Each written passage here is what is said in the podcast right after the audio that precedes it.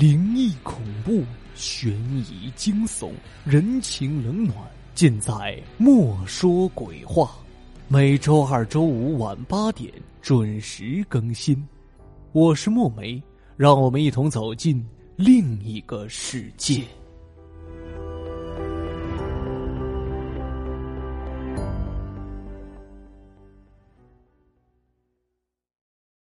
本期悬疑篇故事的名字叫《五天后的秘密》。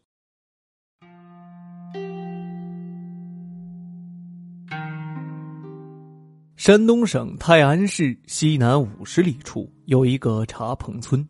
说起这个小山村名字的来历，还有一段感人的传说呢。清朝康熙年间，在泰安城的戴鲁书院内，有一对同窗好友。一个叫刘文，一个叫张志，两人同年而生。刘文家境贫寒，张志家中富足。张志没少接济刘文，两人虽不同姓，感情却比亲兄弟还深厚。大比之年，他们一同赴京赶考，同榜提名高中进士，又同进户部任司务之职。那时，鳌拜在朝中操纵权柄。结党营私，藐视少年康熙，滥杀无辜。张志投靠鳌拜，为鳌拜出谋划策，干了不少坏事深得鳌拜信任，官职一升再升，短短几年升为员外郎。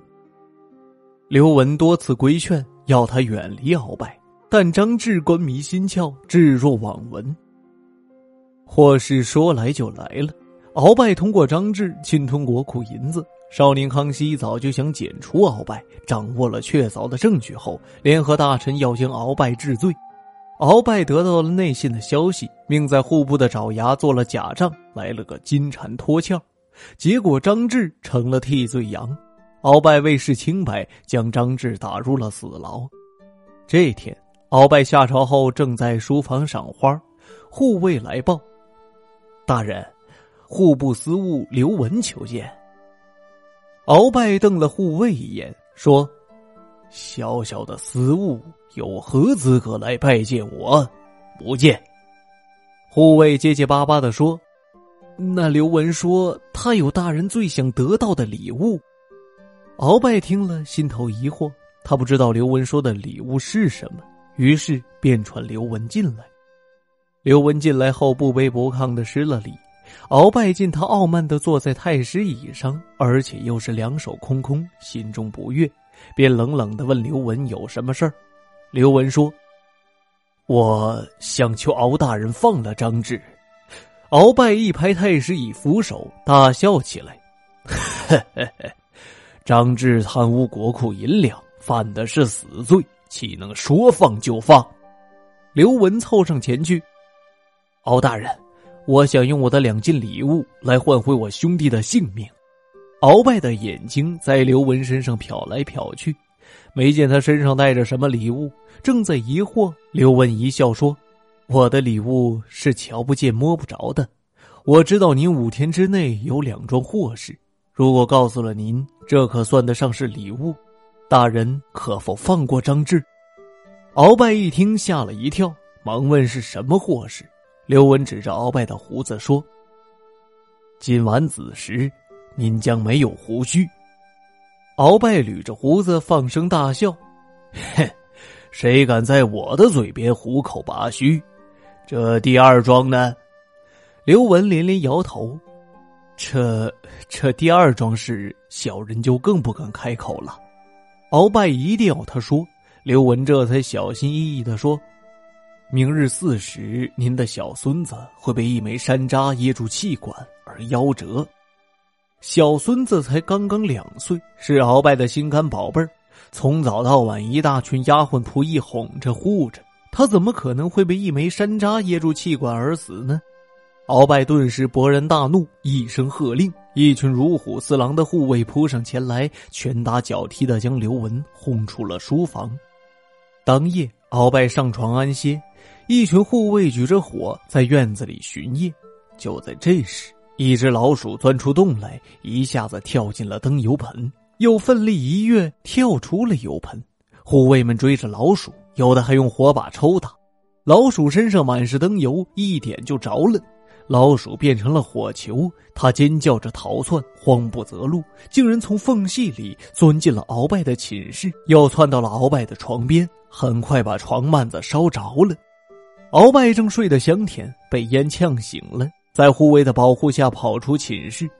而在这个时候，鳌拜才发现胡子被烧光了，他惊异的问道：“现在是何时辰？”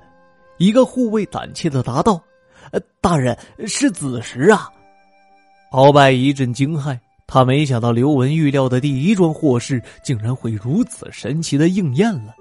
鳌拜立刻想起了刘文预测的第二件祸事，他当即传令下去，不准府中任何人存有山楂，违者严惩不贷，好生照看小少爷。小少爷周围不准有任何吞咽之物。鳌拜的命令，谁敢违抗？于是，鳌拜府上丫鬟、佣人、家丁、侍卫全都战战兢兢，严阵以待。鳌拜被烧光了胡须，羞于见人。第二天未去上朝，他在家里闲着无事对小孙子更是放不下心，便让丫鬟将孙子抱来，自己亲自照看。鳌拜抱着孙子在花园里玩耍，孙子一口一个爷爷，叫得鳌拜心花怒放。鳌拜伸嘴就去亲怀中孙子的笑脸，这鳌拜满脸的胡渣啊，弄得孙子痒了。孙子咯咯大笑。就在这时，一只乌鸦飞过花园上空，啊的叫了一声，嘴里叼着的一枚山楂掉落下来。鳌拜的孙子正仰面大笑，那枚山楂偏巧就掉进嘴里，噎住了气管，哭不出，叫不得，涨得满脸青紫。等到郎中赶到，小孩已是没气了。鳌拜顿时撕心裂肺的大叫起来。鳌拜冷静下来，心想：刘文说的两桩祸事都应验了，莫非他是个妖人？鳌拜命护卫将刘文拿来，不料护卫回信来报，说是刘文携妻带儿逃走了，家里空无一人。他只在书案上给鳌拜留了一封信。鳌拜展开书信，上面写道：“当今少皇乃真命天子，上天查你图谋不轨，命我护佑少皇。今略施小术，以示惩戒。倘不思悔改，定将你天诛地灭。放出张志，不可食言。”鳌拜见了这信，不敢怠慢，马上将张志从死牢放出。张志经此大难，认清了鳌拜的面目，便痛改前非，与鳌拜分道扬镳，帮助康熙设计擒住鳌拜，铲除余党，重振朝纲。张志忠于皇上恪尽职守，官至户部侍郎，年过花甲，告老还乡。张志还乡那时正是盛夏。酷热难当，张志的车马行至泰安市西南五十里的一个山口处，见路边有一个简陋的茶棚，而茶棚的主人竟然十分眼熟。张志仔细端详，越看越像刘文，上前一问，果然是他。张志立刻双膝跪地，纳头便拜：“多谢兄台救命大恩呐！”刘文双手将张志扶起。张志疑惑的问：“兄台离开京城后，满京城传得沸沸扬扬，说你是个仙人，施展道术惩戒了鳌拜，这到底是怎么回事？”刘文饮了一口茶，道出了其中的原委。刘文小时候贪玩调皮，不肯好好读书，他父亲脾气暴躁，经常拿树条抽打他的屁股。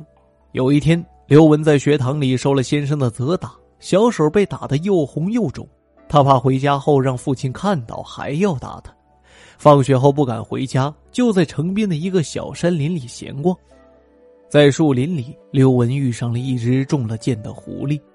刘文心疼他，就把他抱在怀里，拔去了箭，包扎好伤口。就在这时，那狐狸从刘文的怀里跳出来，化作了一位美丽的少女。少女说：“她要报答刘文的救命大恩。”她可以满足刘文的一个心愿。刘文见那少女慈善，便鼓足了勇气说：“我爹老是打我屁股，疼得我不能坐凳子。你能不能让我提前知道我爹什么时候打我，我好在裤子里藏块棉垫子？”少女被逗得咯咯大笑。小弟弟，我修行太浅，只能让你提前知道五天内就要发生的事情。就这样，少女把咒语交给了刘文，并再三叮嘱他：这只能作为自己的防身之用，心知而不能言传。一旦说出去后，就会在五天后双目失明。刘文年少时倚仗着这个特异功能，少受了不少的皮肉之苦。张志被鳌拜陷害入狱后，刘文便靠着这个法子救了张志，向鳌拜说出了五天内即将发生的事情。刘文知道五天后自己就要双目失明，难以在京为官，便远离京城，隐姓埋名，又偷偷将父母接出，搬进了这里的茅草屋，为二老养老送终。张志想到刘文为了救自己而心甘情愿的舍弃了一双眼睛，禁不住泪流满面。他诚恳的说：“我想和兄台共同经营这个茶棚，你我早晚畅谈，共叙友情，可否接纳？”刘文朗朗一笑：“ 兄弟若肯屈驾，求之不得。”从此以后。两人在这个茶棚里煮茶待客，谈古论今，日子过得逍遥自在。八十岁那年，两人同床彻夜长谈。第二天日上三竿还没起床，儿女们进卧室一看，才发现两人竟然双双驾鹤西去。刘文章志的后人在这个小山口繁衍生息，形成了现在的茶棚村，两姓家族世代和睦相处。兄弟茶棚成为一段千古佳话。